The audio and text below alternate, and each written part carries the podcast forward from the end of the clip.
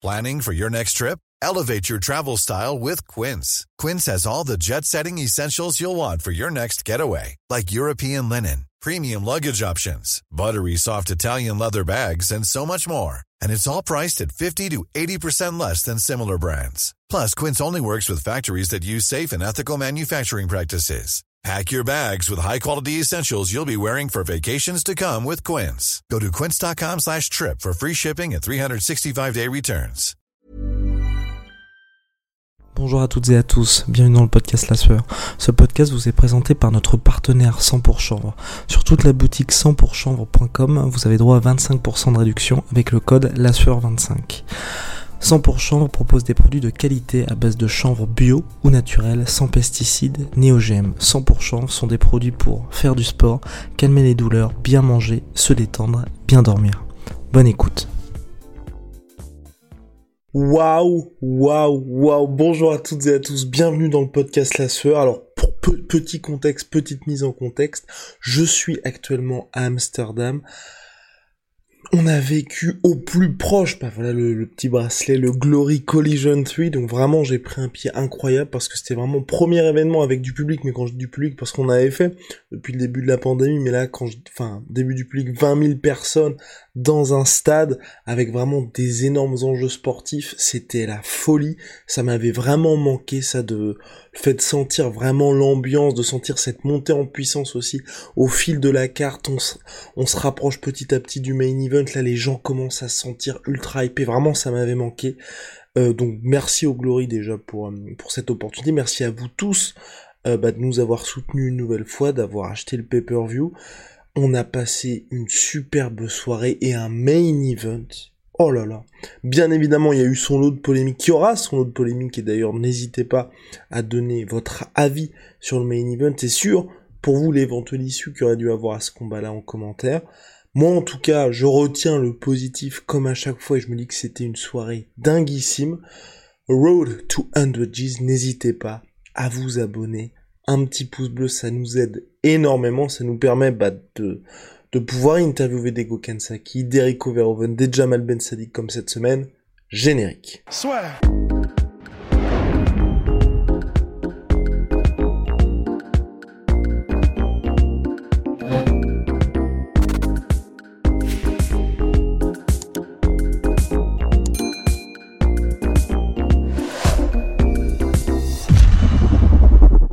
Alors oui, le combat Gokansaki, Gokansaki, Gokansaki déjà contre Max Sweeney, donc il revenait après 6 ans d'absence au Glory, Gokansaki, enfin 7 ans d'absence au Glory, 6 ans d'absence du, du kickboxing.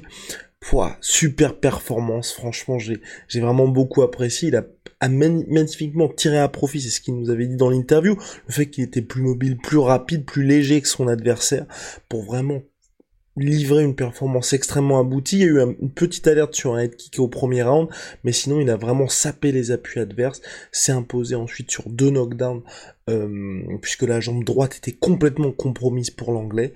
Retour victorieux devant son public, enfin son public en tout cas un public entièrement acquis à sa cause.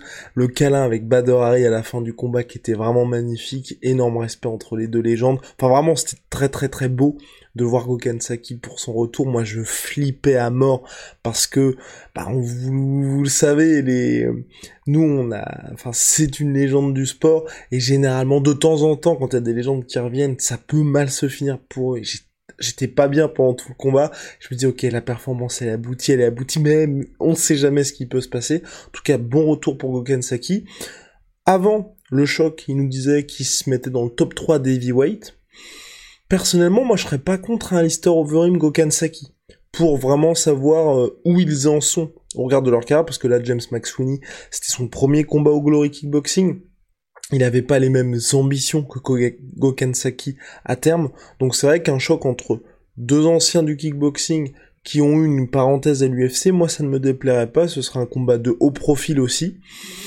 Moi, je, serais assez favorable à ça, ou alors un espèce de mini tournoi heavyweight pour le prochain challenger, le challenger qui affrontera Rico Verhoeven, parce que oui, and still, le champion reste le champion. après une guerre, mais une guerre, un combat dinguissime, peut-être la plus difficile défense de ceinture de Rico Verhoeven après Jamal Ben Sadiq 2, donc là c'était la trilogie, ils étaient à 1-1. Le contexte qui est vraiment important, à la base Jamal Ben Sadiq, lui, devait revenir pour un combat en 3 rounds, et de son côté, Rico Verhoeven, lui, devait revenir en 5 rounds face à Alistair Overeem. Alistair Overeem se blesse il y a deux semaines, du coup le Glory doit trouver un combat de remplacement pour sauver finalement la carte. Jamal, Ben Sadiq, qui est absent depuis 2018, hein, rendez-vous compte, qui a depuis traversé quand même, je crois qu'il a eu, c'était une hernie discale qu'il a eu, puisque la, trilogie était prévue face à Rico Verhoeven en janvier dernier. Hernie discale de Jamal Ben Sadiq, qui a aussi traversé la prison entre temps. Enfin bref, des derniers mois difficiles pour lui. Il revenait sur un combat de rentrée en trois rounds. Finalement, il sauve un petit peu la carte en disant ok j'affronte Rico Verhoeven en 5 rounds, absent depuis 3 ans du Glory, donc conditions particulières, mais bon, trilogie, change de camp aussi maintenant puisqu'il est avec Mike Passenir, visiblement plus, affûté aussi. On est dans une situation où on se dit pourquoi pas? Lui aussi, je pense qu'il le savait, il nous l'avait dit en interview, il visait un gros chaos. Je pense qu'il avait parfaitement conscience que passer les trois premières rounds, ça pourrait être compliqué pour lui. Je me permets un petit, un petit thé. Et on assiste à quelque chose, donc Rico Verhoeven qui feinte énormément pour débuter, énormément pour débuter, des déplacements également. Et là, Jamal Ben Sadiq qui arrive à accélérer, qui casse la distance, qui accélère. Là aussi première polémique à mon sens parce que soit on peut dire que c'est une glissade de Rico Verhoeven ou alors un flash knockdown, en tout cas un knockdown qui n'est pas compté et une fin de premier round qui est assez animée avec les deux hommes. Il y a quelques petites, enfin, ils ont besoin d'être vraiment séparés par l'arbitre. Rico Verhoeven commençait, à mon sens, hein, à ne pas être forcément très bien sur la toute fin de ce round-là, parce qu'il y a cette espèce de flash knockdown, ou alors le fait qu'il trébuche dans cet échange à l'ultime fin du round. Début de seconde reprise combat immédiatement arrêté. Pourquoi? Parce que Jamal Ben Sanik a le tibia compromis, le tibia qui saigne. Visiblement, ça pose pas trop de problèmes pour la suite du combat, puisque sur ce deuxième round, il place une accélération, un bras arrière monstrueux, monstrueux. On pouvait se poser des questions après le deuxième combat, de se dire est-ce que Rico Verhoeven peut gérer la puissance de Jamal Ben Sadik quand Jamal Ben Sadik est toujours là, toujours du peps? Visiblement, c'est compliqué pour Rico Verhoeven. Ouvert à la pommette, donc le knockdown, ouverture à la pommette, mais énorme, une ouverture énorme, et c'est là qu'il y a la grosse polémique. Parce que oui, Rico Verhoeven, je lui tire mon chapeau, mais évidemment, mille fois, c'est un guerrier, mais on, pourrait en, en, parler après avec Rust. Donc, il survit à ce knockdown, il a une coupure énorme, mais fallait-il arrêter le combat? Fallait-il arrêter le combat? Quand on sait ce qui s'est passé, autrefois au Glory avec d'autres combattants où justement quand ils avaient connu une, coupure de ce niveau-là, le combat était arrêté. Toujours est-il que là, moi j'ai du mal à en vouloir au Glory parce que vous souvenez-vous, Nate Diaz par exemple contre Jorge Masvidal à l'UFC, UFC 244, c'est un combat énorme. Ok, Nate Diaz a une énorme coupure aussi à la pommette, ça s'arrête à la fin du troisième round, on est tous ultra frustrés.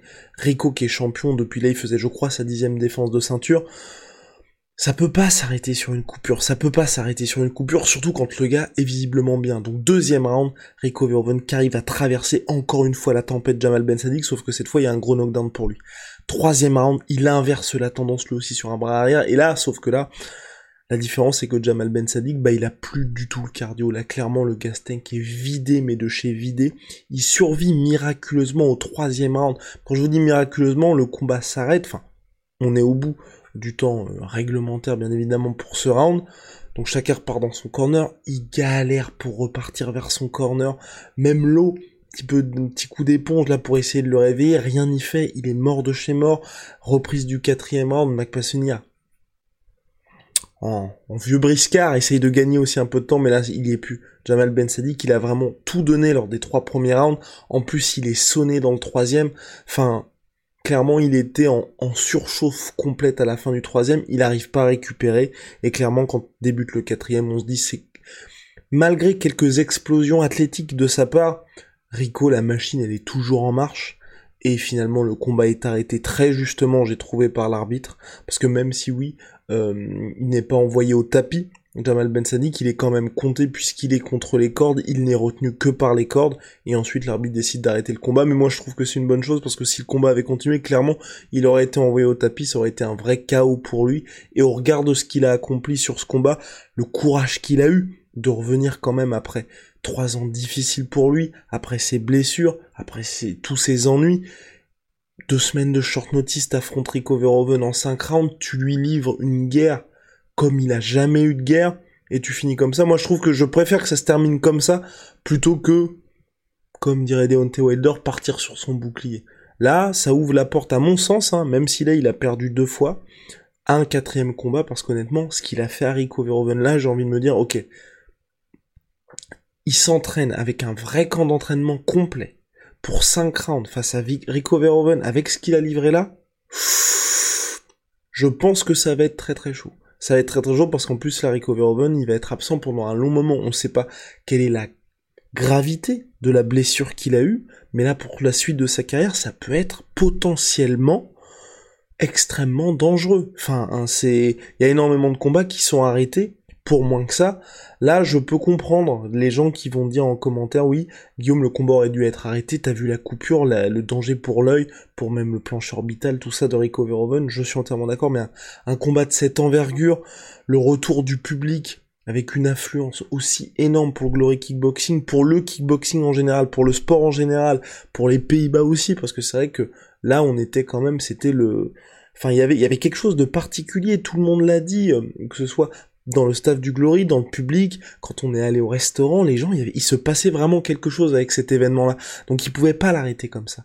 Et peut-être que Rico Verhoeven a, enfin sa carrière s'est peut-être joué sur ce combat-là, parce qu'ensuite il y aura peut-être une appréhension pour la suite de sa carrière, pour les coups qu'il va prendre, mais la victoire est magnifique. Survivre à ça, pour Rico Verhoeven, qui a réussi à montrer un mental de gars et je pense qu'il a gagné un petit peu de un petit peu plus de fans parce qu'il y avait pas mal de gens qui disaient ouais il est ennuyant Rico Verhoeven c'est vraiment une machine que ça fait quasiment 10 piges qui s'entraînent pour des combats en 5 rounds il, il arrive toujours à traverser la tempête et ensuite la tempête et ensuite les rings 4 et 5 forcément ce sont les siens 3 4 5 c'est forcément pour lui à chaque fois il a gagné des fans, il a montré qu'il avait un cœur énorme. De son côté, Jamal Ben Sadiq a fait ce qu'il pouvait avec ses armes. Forcément, pour la polémique, il y a cette polémique sur la coupure, mais là clairement, euh, je bon à part jouer avec les règles un petit peu, c'est peut-être un peu dur ce que je dis, mais on peut pas du tout en vouloir à Rico Verhoeven qui a fait preuve d'un courage énorme. On pourra peut-être lui en vouloir d'avoir joué un petit peu de roublardise avec le fameux protège-dents qui deux trois fois est tombé pour gagner un petit peu de temps mais bon, là aussi, enfin pour moi ça fait, j'ai presque envie de dire ça fait partie du sport, ça fait partie du fait de jouer un petit peu avec les règles. On se souvient de Tyson Fury contre Deontay Wilder il y a quelques semaines de cela où, bah, à chaque fois il s'appuyait comme un porc sur Deontay, il a pas du tout le droit de faire ça en boxe anglaise. L'arbitre à chaque fois lui dit stop, stop, stop, stop. Il joue là aussi avec les règles.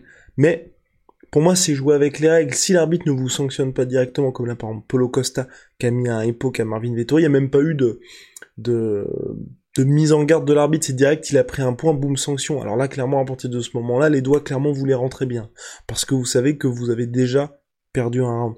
Là, il n'y a pas eu de sanction de la part de l'arbitre, il était quand même salement dans le dur. Bon.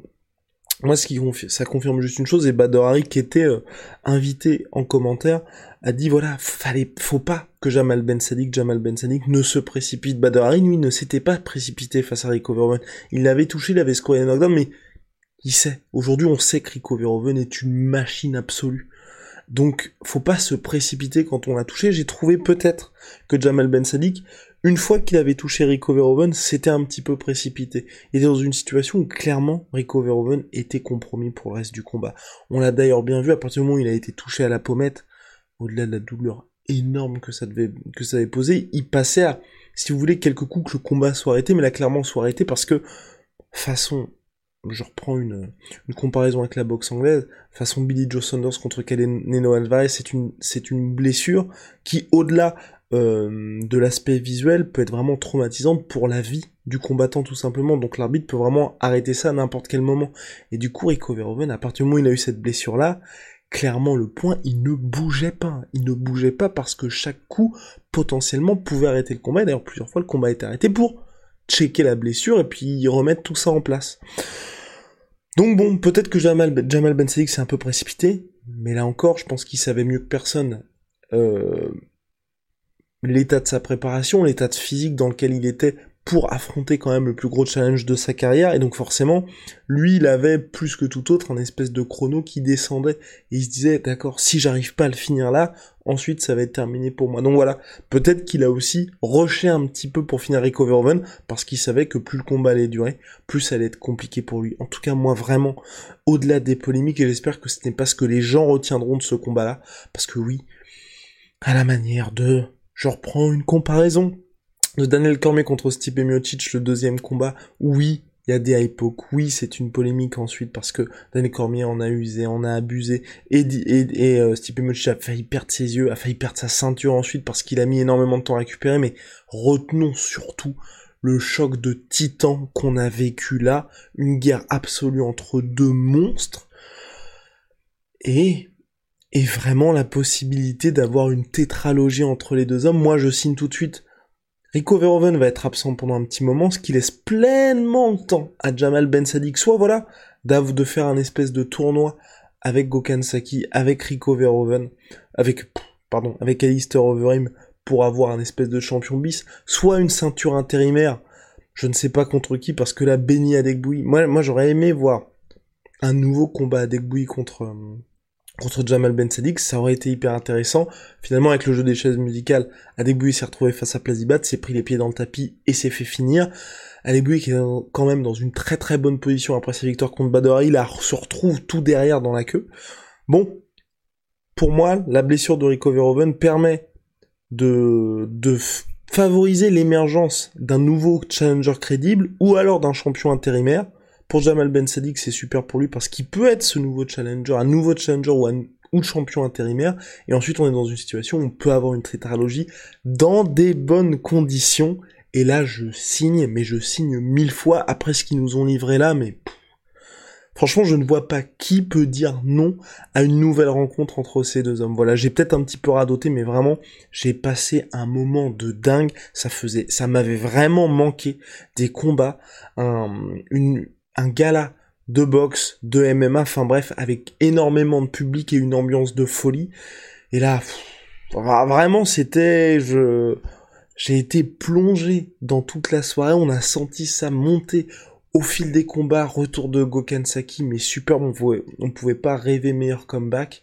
Badori en plus qui l'accueille, enfin vraiment qui a été, qui a vraiment pleinement joué son rôle de guest. guest. Et puis là, la trilogie. Je me suis régalé, en tout cas j'espère que vous avez aussi apprécié cette soirée du Glory. Bien évidemment, on va parler de l'UFC prochainement avec Russ, de la victoire aussi de Fedor Emelianenko pour sa tournée d'adieu qui poursuit magnifiquement après son combat au Japon. En tout cas, merci à tous du soutien. Big shout out, vous savez, my sweet my sweet protein, moins 38% sur my protein avec le code de la sueur. Venom, sponsor de l'UFC, sponsor de la sueur. See ya very soon. Bonne soirée, bonne nuit et merci.